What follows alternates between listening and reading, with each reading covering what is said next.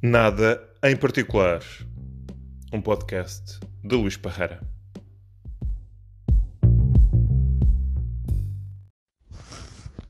Olá, bem-vindos a mais um episódio deste podcast.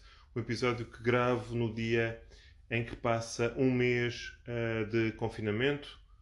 Há um mês que estou em casa e posso dizer-vos que tem sido mais difícil do que eu à partida pensaria.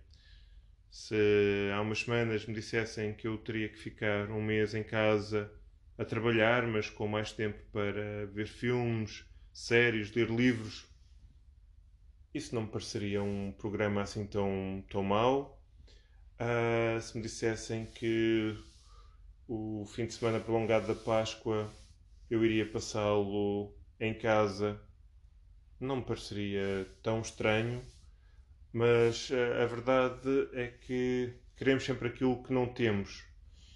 E agora que não posso sair de casa ou que as saídas têm que ser limitadas, uh, parece muito mais difícil uh, do que me pareceria normalmente. E mais estranho ainda é que sinto que é muito mais difícil quando não tenho trabalho para, para fazer. Uh, estes cinco dias de fim de semana prolongado da Páscoa uh, foram bem mais difíceis do que as semanas com, com muito trabalho e felizmente uh, os próximos dias anunciam-se com muito trabalho porque, e para já isso é ainda o caso, é muito mais fácil uh, o confinamento quando, quando há trabalho para fazer. Mas o meu objetivo para hoje não era fazer o balanço de, deste primeiro mês de confinamento, era falar sobre os números e as estatísticas à volta um, da Covid-19. Uh, quem me conhece sabe que gosto muito de números e de estatísticas. Tenho, aliás, o hábito de fazer estatísticas de tudo e mais alguma coisa, dos jogos que jogo, das coisas que faço. Um, é até, aliás, estranho para muita gente que a minha ocupação profissional neste momento ah, não tenha nada a ver com números ou com estatísticas, mas isso é um assunto para, para outro dia. A verdade é que hum, desde o final de fevereiro que comecei a acompanhar regularmente um site uh, com a evolução do número de casos e mortes por, uh, por território, por, por país. Uh, na altura, o número de países era naturalmente mais reduzido do que, do que hoje, e, mas já na altura, ainda antes de Portugal ter algum caso, me parecia que isto era uma situação que, que poderia tornar-se perigosa. Hoje tive a curiosidade de, de, com o Google, ir ver o meu histórico de visitas a este site e perceber que, de facto, uh, no início de março já visitava este site uh, dezenas de vezes ao dia. Uh, e é até talvez curioso que agora, numa altura em que mais pessoas seguem com curiosidade a evolução dos números da Covid-19, é nesta altura que, que o faço menos vezes, talvez verifique umas 10, 12 vezes por dia, o que pode parecer muito para alguns, mas é certamente muito menos do que eu fazia hum, há um mês atrás. Um, e, e ultimamente, quando olho para os números, um, olho essencialmente para o número de mortes. Acho que o número de casos um, é mais uh, relativo. Há países que têm feito mais testes, há outros onde os testes são mais limitados.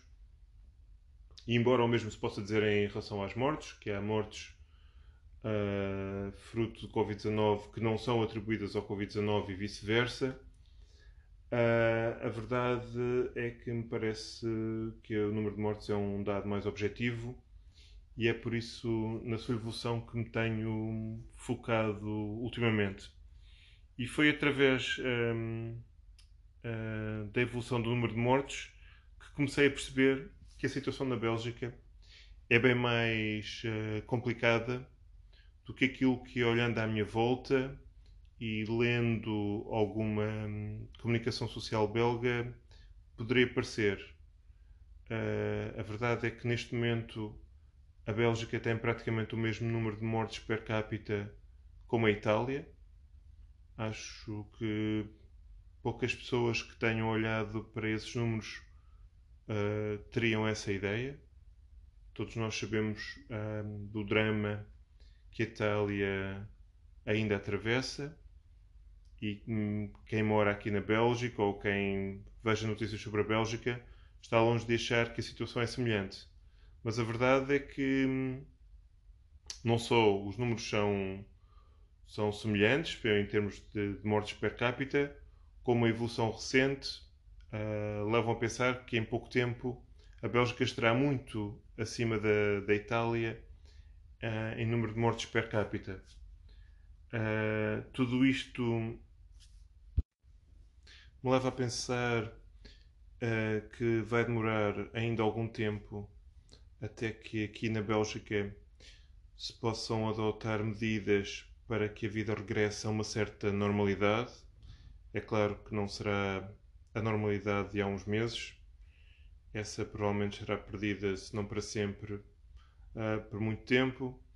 Uh, mas é, é necessário, de, de alguma forma, que se encontre alguma, alguma normalidade em que as, as pessoas possam ter uma vida mais próxima do normal. Mas isso isso não é possível enquanto o número de casos e o número de mortes continua a evoluir como, como tem evoluído aqui na Bélgica. E assim termino mais um episódio deste podcast. Um podcast que ainda foi feito só por mim. Como já disse, uh, espero dentro de poucos dias uh, ter um dos meus colegas portugueses aqui em Bruxelas à conversa para que possamos refletir e introduzir um, uma nova dinâmica neste podcast. Enquanto isso não acontecer, talvez volte em formato solo. Até já.